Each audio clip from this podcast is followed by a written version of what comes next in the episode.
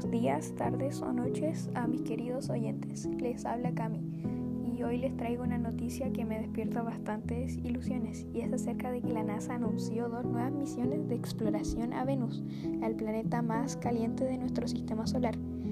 Eh, la NASA anunció este miércoles 2 eh, de junio que mandará a Venus entre 2028 y 2030 dos misiones, Da Vinci y Veritas, con el fin de continuar con la exploración de este planeta, donde la Agencia Espacial Estadounidense no ha estado en los últimos 30 años.